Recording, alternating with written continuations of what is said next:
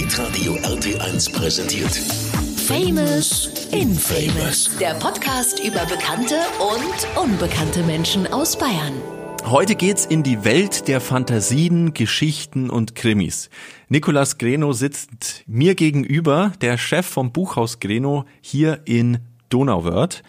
Und ja, sprechen wir doch mal mit dir zusammen über die wunderbare Welt der Bücher und einer Familiengeschichte. Heute begrüßen wir Servus Nico, grüß dich. Ja, hallo, grüß dich. Schön, dass du da bist, schön, dass du dir die Zeit genommen hast. Freut mich wirklich. Ich glaube, du steckst ja sonst immer zwischen den Seiten oder hinter der Kasse fest, oder? Ja, eigentlich schon. Und wenn ich nicht zwischen den Seiten stecke, dann irgendwo im Internet, weil die Welt der Bücher ist ja heute irgendwie überall. Stimmt, da muss man sich ziemlich ranhalten. Kommst du gerade aus dem Laden oder hast du gerade irgendwie noch eine Messe besucht oder sonstiges? Nee, ich komme direkt aus dem Laden, weil die Buchmesse ist nach 20 Jahren Buchhandel irgendwann dann doch langweilig geworden. Und da bin ich lieber direkt am Kunden hier im schönen Donauwörth. Erzähl doch mal ganz kurz, was ist denn ähm, dein Beruf? Also da gibt's doch bestimmt irgendeine tolle Berufsbezeichnung, die sich irgendwann mal irgendjemand ausgedacht hat. Naja, wie es wie es schon heißt, ein Buchhändler. Man denkt immer, die Buchhändler sind nur diejenigen, die nette Bücher lesen und dann darüber sprechen, aber es ist natürlich eine kaufmännische Ausbildung auch. Äh, man ist Bücherfreund und Händler. Das vergessen manche Buchhändler auch. Das heißt, es ist eine ganz normale kaufmännische Ausbildung, mhm. drei Jahre lang wo man alles von der Pike auf lernt. Eben nicht nur, wie man Bücher liest und sie dann verkauft, sondern auch äh, im besten Falle, wie man eine Bilanz richtig liest, äh, wie man richtig einkauft, wie man sein Personal führt, all diese Dinge. Okay, also auch mit Berufsschule dann, oder? Also ja, wir haben da Blockschule in mhm. München, vier Wochen lang, immer oder so ähnlich. Also auf jeden Fall ist es es ist mit Berufsschule und ja, es ist eine Ausbildung, die nach wie vor sehr gesehen ist. Sehr cool. Das hast du also auch alles schon hinter dir. Das habe ich alles auch hinter mir, genau. Cool. Äh, erinnerst du dich noch an deine äh, Berufsausbildung? Wie viele wart ihr da so in der Klasse? Ja, ich hatte eine ganz besondere Ausbildung, okay. weil eigentlich habe ich ja Jura studiert. Ah. Ich habe fünf Jahre Jura studiert, bis ich auf einmal gemerkt habe, oder andersrum, bis ich einmal gefragt wurde, Nico, du musst in der Buchhandlung helfen. Wir hatten ja in Nördling die Buchhandlung, meine Schwester, die von meiner Mutter gegründet ist. Und es war das Jahr 2000. Und auf einmal hieß es, ja, du musst mir einfach helfen. Heute brauchen wir jemanden, der da drin steht. Du musst gar nicht viel machen. Und dann habe ich gesagt, gerne. Und auf einmal war ich da und habe gemerkt, das ist genau meins. Das macht Spaß. Und ich bin am nächsten Morgen aufgewacht und dachte mir, das ist genau das, was ich eigentlich möchte. Fünf Jahre Jurastudium, weiß jeder, es ist harte Arbeit und man denkt sich irgendwie, wofür mache ich das alles? Und auf einmal hatte ich gemerkt, das macht mir wahnsinnig Freude und äh, deswegen war es dann so, dass ich mich quasi selber bei meiner Schwester ausgebildet habe. Ah, sehr cool. Äh, die war damals schwanger und auf einmal war ich in der Rolle des Azubis und gleichzeitig des Chefs und habe mich dann da eben drei Jahre ausgebildet, bin dann eben äh, in die Berufsschule nach Frankfurt gegangen. Das war ein Block mit vier Wochen, also anders als normale Azubis. Äh, aber drei Jahre später, 2003, war ich dann auf einmal Buchhändler. Da hieß es dann Jura Passé, Buchhandel, Buchhandel, hallo. Jetzt dachte ich schon, weil du gerade erzählt hast, äh, deine Mutter kam eben, ja, du musst eigentlich gar nicht viel machen. Damit fängt ja einmal alles an und eigentlich muss man dann ziemlich viel machen, wenn so ein Satz kommt. Aber es war gar nicht so, oder? Rom? Ja, es ist eben doch was ganz anderes gewesen, als man sich vorgestellt hat. So geht es ja auch bei uns den Azubis immer. Buchhandel ist eben nicht nur Bücher verkaufen, mhm. sondern es ist einfach eine wahnsinnige Hintergrundarbeit und Logistik. Äh, und das macht ja eigentlich auch das, das, den Spaß an dem Job aus. Mhm. Es ist wahnsinnig vielseitig. Und ja, deswegen, ich habe da wirklich im ersten Moment Feuer gefangen, was ich 20 Jahre meines Lebens nicht dachte. Ich war immer ein wahnsinniger Leser, aber für mich war immer die Karriere irgendwo im Ausland als Doktor der Juristerei vorgeplant. Und, und auf einmal war ich der Buchhändler in Nördlingen und habe es wahnsinnig genossen. Die Person. Wie kam es denn zu dieser Buchhandlung in Nördlingen und dann ja später jetzt hier in Donauwörth? Naja, da müssen wir eigentlich weit zurückgreifen. Mein Vater hat ja in den 70er Jahren für 2001 den Buchversender, die ganze Herstellung gemacht. Äh, und wir waren in Frankfurt, aber die ganzen Druckereien waren hier im, in Nördlingen. Hm. Das heißt, er ist drei, viermal die Woche von Frankfurt nach Nördlingen gefahren, bis er irgendwann meinte, wir ziehen dahin, das ist ein toller Ort. Und so sind wir 81 nach Nördlingen gezogen. Und zwei Jahre später hat dann meine Mutter ihre Buchhandlung aufgemacht. Ja, und das war dann die große Greno-Bücher-Erfolgsgeschichte in Nördling eigentlich. Er mit dem Verlag, Verlag des Jahres 83, alles im Bleisatz gedruckt, mein, meine Mutter die Buchhandlung. Ja, und so sind wir da eben dann reingewachsen. Meine Schwester hat es dann übernommen, Ende der 90er Jahre die Buchhandlung, also ich glaube 96 von meiner Mutter. Und ja, das war einfach eine, eine runde Sache. Sehr schön. Und äh, wie, kamst da, wie kamst du dann hier nach Donauwörth? Äh, es war dann eben, als ich fertig gelernt hatte, 2003, und dann die Frage war, oder auch, äh, oder es war sehr klar, eine Buchhandlung reicht natürlich nicht für zwei Familien, wenn man so möchte. Das heißt, es war, wir haben immer schon geschaut, wo kann man mal expandieren. Und damals war ganz klar, in Donauwörth fehlt eine gute Buchhandlung. Und deswegen haben wir da die Fühler ausgestreckt und haben dann schnell gemerkt, äh, da geht was und haben dann 2004 im Juni die Buchhandlung hier eröffnet. Also ich habe die dann eröffnet, wir haben das auch strikt getrennt und das war von Anfang an eine Erfolgsgeschichte. Wahnsinn. Das heißt, du hast nächstes Jahr 20-jähriges Jubiläum. Absolut. 20 Jahre Buchhaus Greno in Donauwörth. Wunderschön. Ja. Äh, gibt es da schon Pläne? Hast du schon irgendwie eine kleine Feier vorbereitet? Äh, es gibt schon Ideen, ja. ja? Weil nicht nur die Buchhandlung 20 wird, ich werde ja auch 50 und das kann man ganz gut verbinden, denke ich. Da, da, das schreit auch nach einem riesigen Geburtstag eigentlich, ja. Sehr schön. Okay, also eigentlich liegt das Ganze schon ein bisschen in der Familie. Könnte man das so ein bisschen sagen, dass du und deine Schwester dann durchaus durch die Eltern auch geprägt wurden, oder? Ja klar, wenn du in einem Haus aufwächst, in dem es nur Bücher gibt und äh, mit einem Vater, der Buch verrückt ist, äh, eine Mutter, die auch Buchhändlerin gelernt hat und sich auch damit wahnsinnig gut auskennt, und wenn du als Kind einfach Leute kennengelernt hast, wie Enzensberger oder ich bin mit Ernst Klett vom Klett Verlag, dem alten Verleger damals in Nördling, durch unseren Garten gelaufen und der hat mich Lateinvokabeln abgefragt und all solche Begebenheiten, äh, dann wächst du einfach wie ein, wie ein Kind aus einer Gastwirtsfamilie irgendwie gerne das auch mal übernimmt. Mhm. Oder im Hotel, so ist es im Buchhandel auch. Wenn, wenn deine Eltern das machen, dann kennst du halt nichts anderes, als dass viel gearbeitet wird, dass gelesen wird, dass es um Literatur geht und ja, also war zwar für mich eben nie so gedacht und ich dachte auch immer, ich gehe ins Ausland, äh, ich mache was mit Medienrecht vielleicht, äh, mache meinen Doktor, also eher wirklich die akademische Laufbahn. Aber es war ein völliger Trugschluss. Ich bin so viel besser aufgehoben und es macht mir wahnsinnig Spaß. Sehr schön. Weil du es gerade angesprochen hast, auch dein Vater war ja oder ist äh, Verleger. Ähm, vielleicht kann man da mal das so ein bisschen aufklären. Wie kommt denn überhaupt ein Buch in die Buchhandlung? Also kann ich einfach jetzt mit meiner Idee, wenn ich jetzt sagen würde, Mensch, äh, Nico, ich habe eine tolle, tolle Geschichte, habe ich für dich, 300 Seiten oder 300 was auch immer, ähm, bitteschön, mach mal. Was würde dann passieren oder was muss vorher passieren? Naja, mittlerweile ist es einfacher geworden als früher. Früher war die Herstellung von einem Buch wahnsinnig schwierig. Mhm. Äh, das ist durch den, durch den Computersatz alles einfach einfacher geworden. Das heißt, heute kann wirklich jeder eigentlich sein Buch fast selber verlagen, verlegen über Books on Demand. Oder man geht hier zu einer ansässigen Druckerei, sagt, machen Sie mir ein Angebot. Und die machen den Satz, die machen im Grunde alles. Wenn man, wenn man quasi die, die Vorarbeit geleistet hat und einen Text geschrieben, kann heute wirklich jeder eigentlich sein Buch veröffentlichen. Mhm. Äh, das ist ein bisschen so, wie wenn man so ein Fotobuch Buch macht für seine Freundin. äh, also es geht heute sehr, sehr einfach eigentlich. Nur ist dann natürlich das Problem, und dafür gibt es Buchhandlungen, äh, der Vertrieb. Mhm. Weil irgendwie muss das Buch ja unter die Menschen gebracht werden und es muss dafür Werbung gemacht werden. Und das ist eben das, woran es häufig hapert. Leute schreiben ein Buch und glauben, die ganze Welt braucht es. Mhm. Aber es ist eben anders. Häufig ist es so, äh, man kauft, also die Leute kaufen eben Bücher von bekannten Autoren äh, wir selber kaufen die großen Verlage ein und auch manche Independent-Verlage, aber ist dann eben, man muss es dann weiterempfehlen. Deswegen ein Buch zu drucken ist halt überhaupt kein Problem. Das Problem ist wirklich, das dann an den Mann zu bringen. Mhm. Das machen viele über Self-Publishing, äh, manches Mal funktioniert und manches Mal nicht. Also mhm. es gibt 90.000 neue Bücher jedes Jahr in Deutschland. Da ahnt man, wie viel sich davon wirklich gut verkaufen. Ich denke mal, 90.000 Bücher stehen nicht mal bei dir im Laden, oder? Nee, da stehen so 10.000 ungefähr. Also selbst das ist ja schon eine abartige Summe. Ich meine, wenn man da reingeht, klar, das Erste, was einem auffällt, ist eigentlich der Geruch frischer Bücher. Das mhm. finde ich ja persönlich super geil. Also so ein, frisches Buch aufmachen, einfach vielleicht. Absolut. Ähm, so, und dann sieht man ja wirklich alle weiß ich nicht, 30 Zentimeter neues Buch liegen, also ein anderes Buch zumindest oder andere Bücher.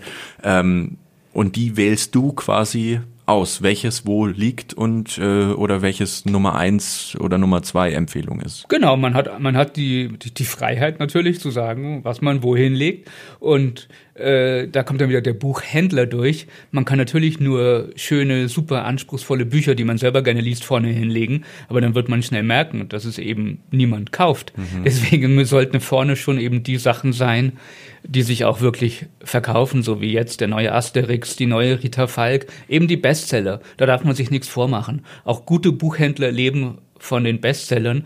Und je mehr man Bestseller verkauft, desto mehr, desto mehr kann man auch dann schöne, anspruchsvolle Bücher sich mit reinlegen, als Perlen quasi, die dann auch mal gekauft werden. Aber man muss einfach auch händlerisch denken, mhm. dass am Ende in der Bilanz schwarze Zahlen sind. Ja klar. Und ich meine, die heißen ja nicht umsonst Bestseller. Also es sind halt die Bücher, die am besten laufen, die die Menge in Anführungszeichen genau. ansprechen. Genau. Okay. Ja. Und dann äh, kommst ja du um die Ecke und hast ja dann immer noch einen Tipp quasi für einen, wenn man jetzt sagt, okay, ähm, ich stand total auf den das, das und das Buch oder ich, ich mag diese Richtung von Büchern, äh, empfiehl mir doch mal was quasi. Und da kommst dann du auch ins Spiel, oder? Genau, das ist im Grunde die, die soziale Komponente des Buchhandels vor Ort. Das ist genau das, was Amazon und so weiter eben nicht können. Mhm. Dass man noch guckt, was hast du gelesen und eben nicht nur vom Algorithmus vorge vorgefertigte Meinungen dann oder Antworten, ja. sondern ich vergleiche das immer gerne und sage, wir sind so ein menschlicher Algorithmus mit der sozialen Komponente. Das, weil wir kennen ja unsere 10.000 Stammkunden auch und wissen, was die gelesen haben, wissen, wenn sie ein Buch verschenken möchten an diesen und jenen, was der liest und schon kann man das dann eingrenzen und sagen, dann versuch mal das hier, versuch jenes und das macht ja auch die Freude aus. Ja. Also das, das, ist, das ist das Salz in der Suppe. Ja. Wenn man dann die richtigen Bücher wieder für den und den erwischt oder genau weiß dann, wenn man schon Bücher einkauft, ah okay, davon nehme ich zehn Stück, ich weiß genau, der und der möchte das haben oder dem empfehle ich das, da weiß ich genau, das ist sein Genre.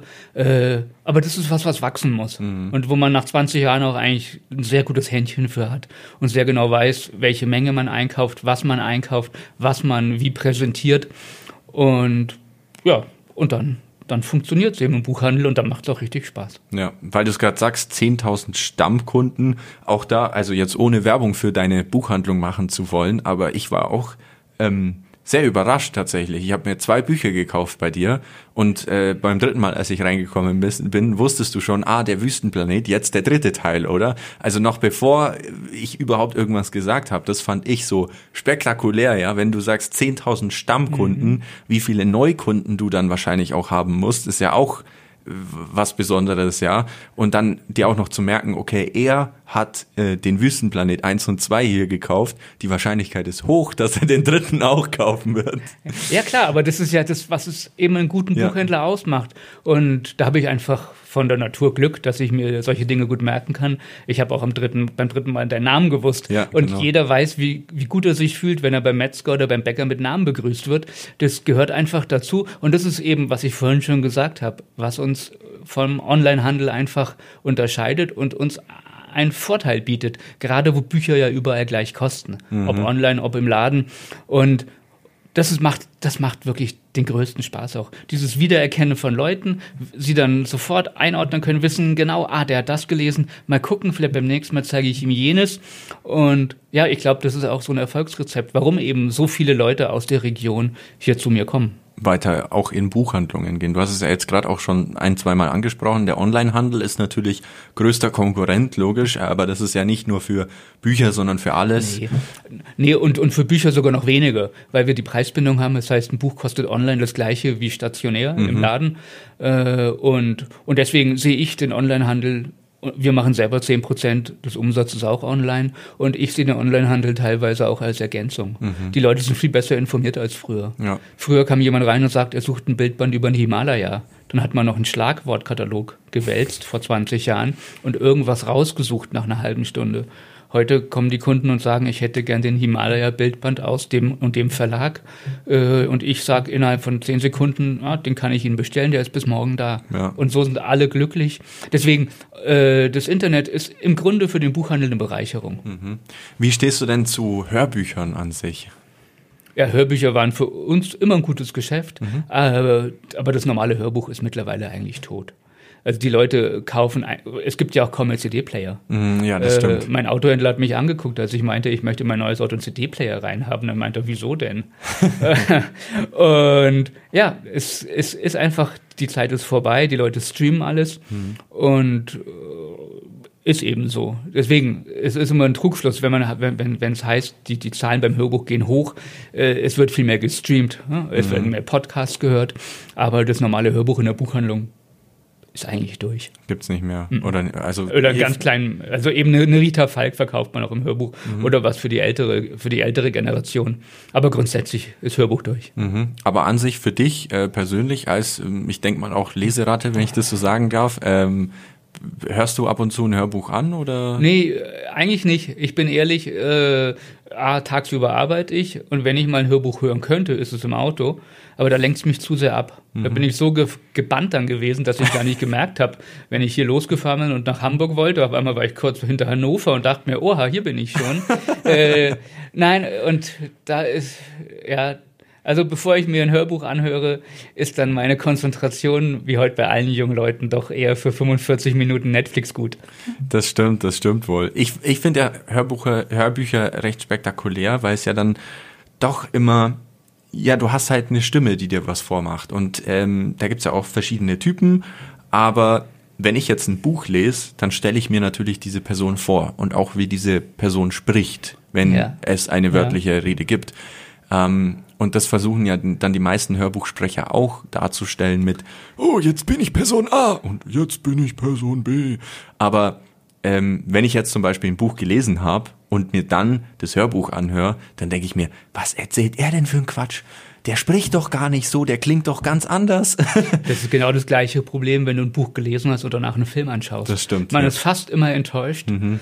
Äh, und, und vielleicht ist das auch ein Grund, weil ich eben, wenn dann die Bücher erstmal lese und danach hätte, würde ich sie anhören. Äh, es funktioniert einfach nicht. Das ist ja das Tolle an Büchern. In Büchern lebt man mehrere Leben durch. Mhm. Also wenn ich, und ich lese wahnsinnig gern Coming-of-Age-Geschichten. Und wenn man dann diese Personen vor Augen hat, wie sie sich in gewissen Situationen entscheiden, was sie mit ihrem Leben anfangen, was sie machen, das nehm, münzt sich natürlich immer gerne auch auf mein Leben um. Nehme mir Anregungen, was ich wie machen könnte. Und man sich, sich in Büchern zu verlieren, ganz zu versinken. Das ist das, was ja ein gutes Buch eigentlich ausmacht. Die, was die Fantasie anregt, wo man denkt, äh, ist mein Leben so, wie ich es lebe, richtig oder könnte ich es auch so führen? Und das macht's ja aus. Und da ist es, glaube ich, für mich schon so, dass ich da das ganz für mich haben möchte. Ich und das Buch und eben nicht noch ein Sprecher oder ein Hörbuch dazwischen, der es mir dann quasi erzählt und wo dann dieser ganze Reiz im Grunde weg ist. Ja, das stimmt. Wenn du jetzt gerade schon von deinen Lieblingsgeschichten sprichst, sagen wir es mal so, ähm, was für Empfehlungen hast du denn gerade oder auf welches Buch liest, liegt gerade bei dir auf dem Nachtkästchen? Ach, es gibt ein wunderschönes Buch gerade von Philipp Oehmke, Schönwald. Das ist ein, ein Journalist und der schreibt im Grunde einen großen amerikanischen Roman für Deutschland. Und da wird sich, glaube ich, jeder wiedererkennen. Das gefällt mir wahnsinnig gut. Und ansonsten habe ich gerade, glaube ich, nichts, wo ich sage, ich lese. Mal überlegen. Ja, muss ja auch. Nee, nee, der ja. Ömke reicht schon. Ja. ich, ich, ich kann mir eh vorstellen, das ist ja auch ein bisschen stressig, oder? Du, du, du liest ja wahrscheinlich nicht nur ein Buch, sondern wahrscheinlich gleich acht gleichzeitig oder sowas, oder? Ja, häufig. Also jetzt ist gerade auch eine Zeit, wo ich weniger lese. Mhm. Diese, diese Zeit kurz vor Weihnachten, da ist im Grunde schon, da musst du alles ausgesucht haben, was du wirklich verkaufen möchtest. Da muss alles da sein. Das ist so eine, eine kurze Zeit des Luftholens im Lesen eigentlich, weil, es, weil, die, weil die Tage auch wahnsinnig lang sind. Mhm. Da liest man tatsächlich im, im September, Oktober weniger. Es geht dann meistens wieder nach dem Weihnachtsgeschäft los aber dann wirklich durch bis, bis zu den Sommerferien, wenn man mhm. so möchte. Deswegen ist auch gerade eine Zeit, wo ich wirklich weniger lese, weil man einfach ja. abends dann sagt, jetzt ist gut äh, und ja, und das geht mir, glaube ich, wie jedem anderen auch, wenn ich zwölf Stunden gearbeitet habe, dann ist die Konzentration auch für ein Buch manchmal nicht mehr da. Mhm. Es ist einfach so. Aber sonst, wenn ich Zeit habe oder mal in Ferien bin, eine Woche lang, dann lese ich am Tag ein bis zwei Bücher. Mhm. Und ja. Gibt es bei dir auch Momente oder Bücher, wo du sagst, okay, da habe ich jetzt keine Lust mehr weiterzulesen, das lasse ich jetzt? Ja, total. Ja? Wenn ich nach 30, 40 Seiten merke, ein Buch packt mich nicht, dann lege ich es zur Seite. Dann weiß ich auch, um was es geht. Mhm. Also wenn jemand das Buch haben möchte, kann ich auch mal sagen, und das finde ich auch als Buchhändler wahnsinnig wichtig. Ich kann sagen, also ich würde es nicht nehmen. Oder äh, wenn er sagt, ist es was, dann könnte, würde ich auch sagen, also meiner Ansicht nach, mir hat es nicht gut gefallen, vielleicht könnte was für Sie sein, aber meins war es nicht. Mhm. Man muss auch manchmal sagen, hey, ein Buch ist nicht so gut. Gerade wenn ein Autor ein großes Werk geschrieben hat und dann das zweite, dritte Buch ist ja häufig nicht so gut. Mhm. Da muss man einfach auch schon, finde ich, die, die Chutzpe haben zu sagen, nö, ist einfach nichts passiert ja jedem mal. Ja, klar. Also 30, 40 Seiten, weil ich, ich erinnere mich noch, mein Vater hat mich dann als Kind in Anführungszeichen immer dafür, dazu gezwungen, dann auch Bücher zu lesen, weil der mhm. da auch immer dahinter stand. Äh, jetzt im Nachhinein bereue ich es natürlich nicht, aber er war dann immer so, wenn ich halt dann, nee, es gefällt mir nicht und so, dann hat er gesagt, 100 Seiten mindestens, mhm. weil sonst weißt du nicht, um was es geht. Mhm. Ähm, und dann musste ich mich dann da immer durchkämpfen und meistens wurde es dann schon auch immer noch ein bisschen spannend und dann hat man halt weitergelesen. Aber ähm, ich kenne das eben von meiner Mutter oder von meiner Schwester, die auch sehr, sehr viel lesen. Die sind dann auch immer so, ach ja, das habe ich jetzt zur Seite gelegt und ein neues angefangen und so. Ich würde mir immer denken, ich kann das gar nicht. Also ich will doch dann wissen, wie es weitergeht, auch wenn das Buch nicht so toll ist, oder? Nee, geht mir gar nicht. Wahrscheinlich war dein Vater Lehrer. Also nee, nee, der Buchhändler empfiehlt 30 bis 40 Seiten lesen und wenn es dann nicht gefällt, einfach weiterschenken. Ja. Das ist ja das Tolle an Büchern. Bücher werden ja nicht schlecht. Das stimmt, die kann man weiterschenken, ja. Weil wir es gerade äh, davon haben, wie siehst du denn die Entwicklung des, Le äh, des Lesens, ähm, weil man ja jetzt auch immer wieder neue Generationen hat, die viel mehr am Handy sind vor allem, ähm, dann zum Beispiel mehr Hörbücher streamen, hören oder sonstiges. Ähm, wie kriegst du das mit? Ähm, können die Kinder noch so gut lesen wie früher? Ah, ist natürlich schwierig. Also ich finde, man muss da unterscheiden. Also ich glaube, man merkt schon, dass die Kinder in der Grundschule schlechter lesen als früher, äh, weil, glaube ich, zu Hause weniger vorgelesen wird, weil generell aufs Lesen weniger geachtet wurde. Also ich glaube, das ist ein Riesenproblem. Äh, aber es ist ja häufig so, das ist jetzt bekannt und ich vermute schon, dass in den nächsten Jahren an Grundschulen dagegen gewirkt wird. Und das, das kann man in den Griff kriegen. Also ich glaube, da mache ich mir, da mache ich mir keine Sorgen, dass man das schafft, dass sie wieder besser lesen. Äh, das andere Problem ist ja, dass, dass die, die Teenager heute nichts mehr lesen. Und da ist natürlich toll, dass heute die, die jungen Mädels äh, mit, mit der so New Romans und so weiter einfach ein riesen neues Feld haben.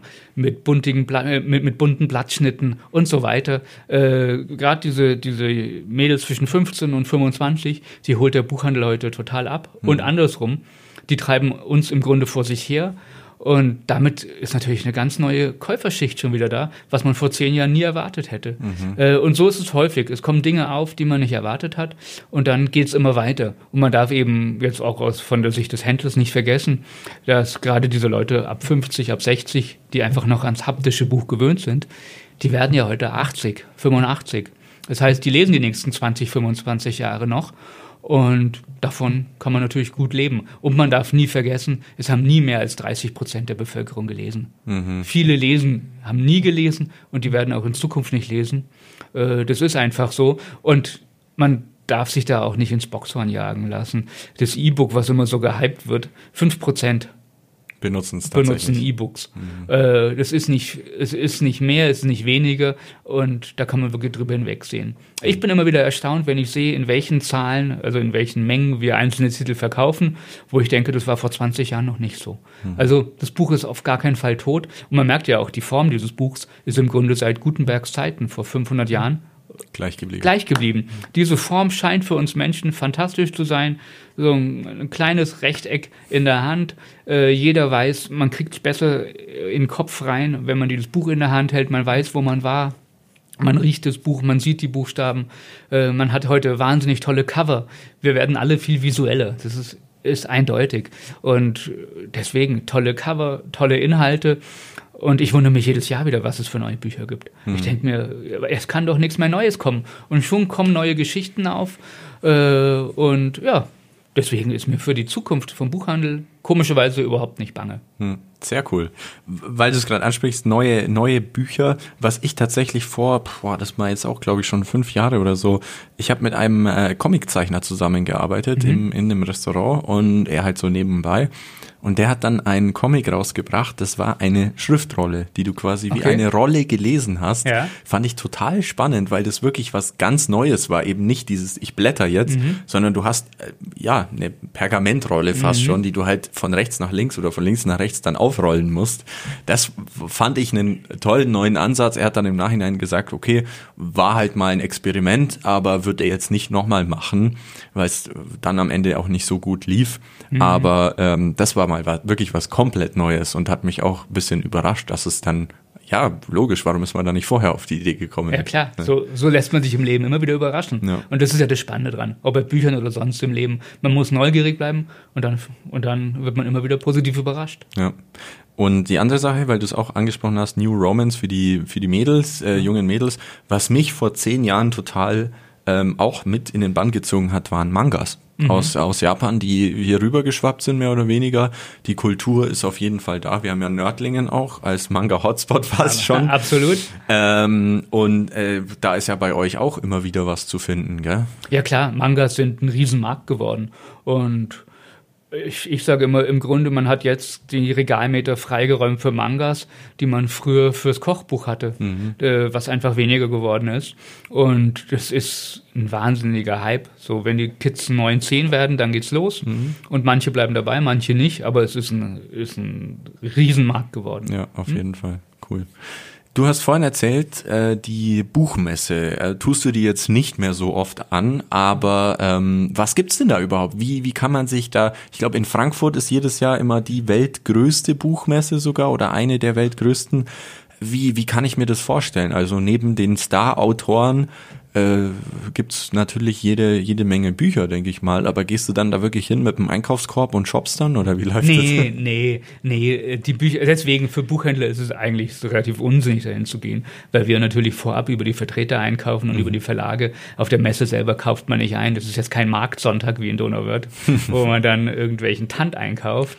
Äh, nein, äh, es gibt in Deutschland eine Buchmesse im Oktober in Frankfurt und im Frühjahr in Leipzig.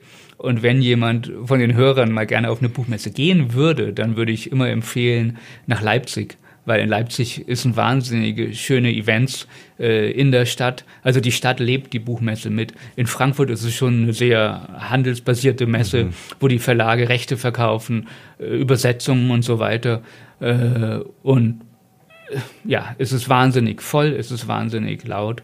Und deswegen, also mein Tipp, wenn man zu einer Buchmesse möchte, dann ab nach Leipzig im Frühjahr. Man geht da aber nicht hin, um zu lesen, sondern mehr für, für die Erfahrung Ja, und alle. und fürs Happening. Man guckt doch mal, vielleicht, vielleicht sehe ich heute mal Ken Follett oder wen auch immer oder Britney Spears.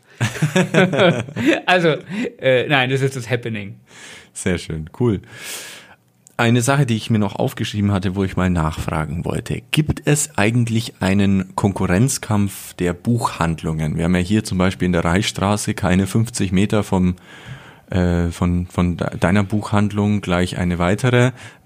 Gibt es da irgendwie, dass man sich äh, nachts dann im Hinterhof trifft und gegenseitig die Bücher um die Ohren schmeißt? Oder wie seht ihr euch da gegenseitig? Nein, eigentlich nicht. Also der Buchhandel ist ja eine relativ kleine Branche. Ge- Insgesamt, wenn man sieht, Buchhandlungen und Verlage, die gesamte Branche macht einen Umsatz von 10 Milliarden Euro. Das ist so viel wie Aldi Süd. Also sieht man, die, der Buchhandel ist relativ klein, deswegen ist eigentlich keine große Konkurrenz da. Klar, vor Ort will man selber die Bücher verkaufen und wenn man selber der unabhängige Buchhändler ist, gegen eine Kette, die vor Ort kein Geld liegen lässt in Form von Steuern oder anderen Dingen, dann muss man damit auch äh, spielen und sagen, ich bin derjenige, der hier vor Ort derjenige ist, der, der euch die Bücher verkauft. Äh, aber grundsätzlich ist der Buchhandel wirklich eine nette kleine Branche. Aber ich bin über jedes Buch froh, das ich verkaufe. Der heiße Stuhl. Bist du eher Typ Film oder Serie? Serie. Nichts mehr hören oder nichts mehr sehen können? Nichts mehr hören. Dann kannst du immerhin weiter lesen, gell? Bist du eher der, ähm, ja, oder wer taugt dir mehr? Bösewicht oder Superheld? Superheld. Cowboys oder Aliens? Cowboy Im Bett lesen oder auf der Couch? im Bett. Tipps zum Lesen. Gibt's da irgendwas, weil wir eben gerade im Bett lesen haben? Ich kenn's selber, da liegt man dann auf der Seite und dann ist die eine Buchseite immer schwerer, dann liegt man auf der anderen Seite, dann ist die andere Buchseite schwerer, dann passt das Licht nicht, dann liegt man auf dem Rücken, dann tut einem das irgendwann weh, dann legt man sich auf den Bauch. Hast du da irgendeinen Tipp? Die Erfahrung zeigt, drei Kissen in den Rücken legen, relativ aufrecht sitzen und dann funktioniert's. Perfekt. Ähm, dein Lieblingscharakter aus einer Buchreihe, aus einem Buch, aus Fantasy, was auch immer? Ach, da gibt's so wahnsinnig viele. Aber wenn ich jetzt spontan einen hätte, äh, der mich als Kind begeistert hat, dann war es Etienne Lantier äh, von Émile Solar, Germinal. Sehr schön. Und hast du ein Lieblingsgenre? Da haben wir vorhin schon ein bisschen drüber gesprochen. Ja, ich lese schon am liebsten Romane. Okay. Und da tatsächlich im Moment Coming-of-Age-Geschichten. Cool. Ähm, welches Buch findest du ganz schlimm, das alle anderen gut finden? Oder welche Reihe? Der Gesang der Flusskrebse. Aber das finde ich nie wirklich ganz schlimm, aber ich konnte den Hype nie verstehen. Okay. Ähm, was, äh, da haben wir vorhin ja auch schon drüber gesprochen, was wärst du geworden, wenn nicht Buchhändler? Vermutlich Jurist. Jurist, okay. Und ähm, kannst du Musik hören beim Lesen oder machst du das? Ja, Ja. Und äh, wenn ja, was ist gerade so dein Lieblingssong oder was hörst du da dann? Jazz. Der Tipp der Woche. Naja, nachdem er heute rauskam, der Asterix, der neue. Ast die weiße Iris, Band 40. Sehr schön, cool. Auf, äh, vielleicht kannst du noch mal ein bisschen was dazu sagen. Auf was können wir uns da freuen? Um was geht's da? Keine Ahnung, ich habe noch nicht in der Hand gehabt. Du machst ja gerade eine Lesepause, gell? ja, ja, genau. Sehr schön. Zu guter Letzt. Dann, äh, Nico, haben wir es schon geschafft. Vielen, vielen Dank dir. Ähm, das war mal ein kleiner Einblick äh, hinter die Kulissen der Buchhandlung eigentlich, ja, was ihr da immer im, im Hinterstübchen treibt. Mir hat sehr, sehr Spaß gemacht. Wie geht's jetzt für dich weiter? Jetzt wieder zurück in den Laden, oder? Jetzt geht's zurück in den Laden und so wie es immer ist, 80 Prozent des Tages sind irgendwelche neuen Sachen, an die man nicht gedacht hat. Ja, gut, da muss man auch ein bisschen durchgehen als Chef. Ja klar, aber Ja. das gehört dazu. Famous in Famous. Der Hitradio RT1 Podcast über bekannte und unbekannte Menschen aus Bayern. Und die Geschichten dahinter. Alle Folgen zum Nachhören auf rt1.de und überall, wo es Podcasts gibt.